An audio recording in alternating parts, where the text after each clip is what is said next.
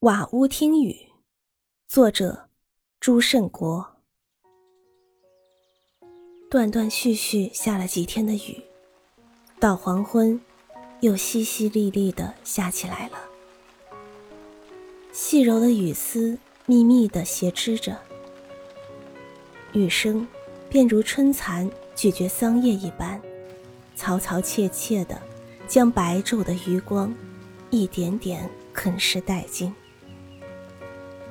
夜色渐渐浓起来，人家的窗户大都紧紧地闭着，朦胧的灯光隐隐绰绰，透过雨帘望去，模糊的像可睡人的眼睛。灯光照着的地方，依稀可见银亮的雨丝疏忽而逝，天地也仿佛由无数条雨丝连接起来了。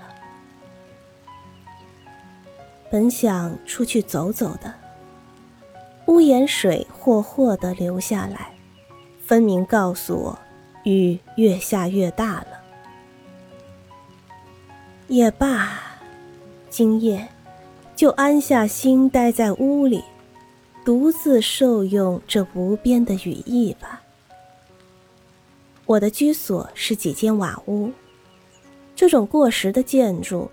懒懒散散地分布在城市的一隅，恰好为喜欢怀旧的人们营造出古朴的意境。更何况我从小长在乡间，对原汁原味的雨声有着久违的想念。这些瓦屋据说很快要被拆除了，这当然是一桩好事，但对于听雨而言，瓦屋。却是难得的佳处。身居高楼的人，完整意义上的听雨是不存在的。雨是世上最清灵的东西，能将那厚重的钢筋水泥敲响吗？瓦屋就不同了，它不像高楼那样庞大而僵硬，雨滴敲在上面，立即会发出好听的声音。身居瓦屋的人，也就有了在雨中亲近自然的福气。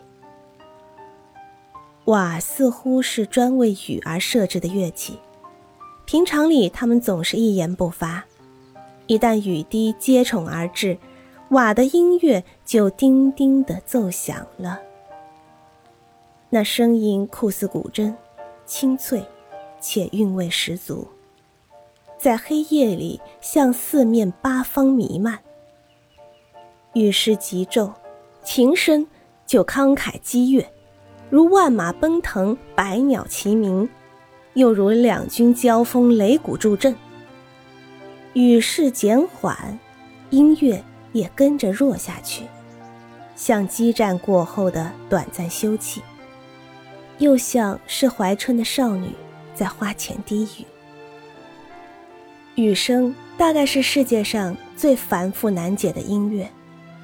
你听，那节奏，那旋律，似混乱不堪，又似包罗万象。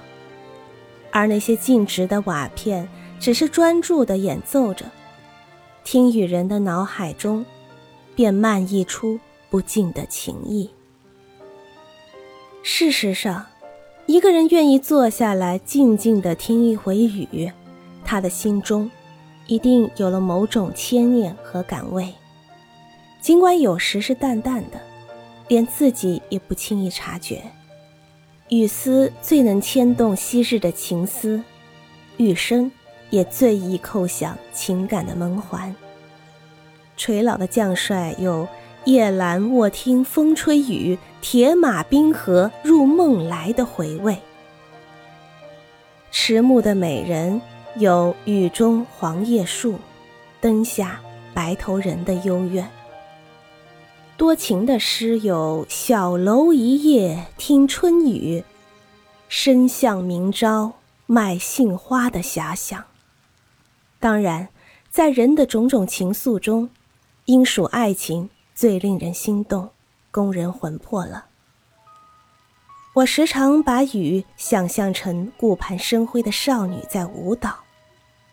他们的舞步时而齐整，时而凌乱，时而轻盈，时而沉重，传达出变化多端的情感体验。有时候，像在诉说喃喃的情话；有时又像在焦急的呼喊，想要答应，又辨不清是谁的声音。那是谁在喊自己呢？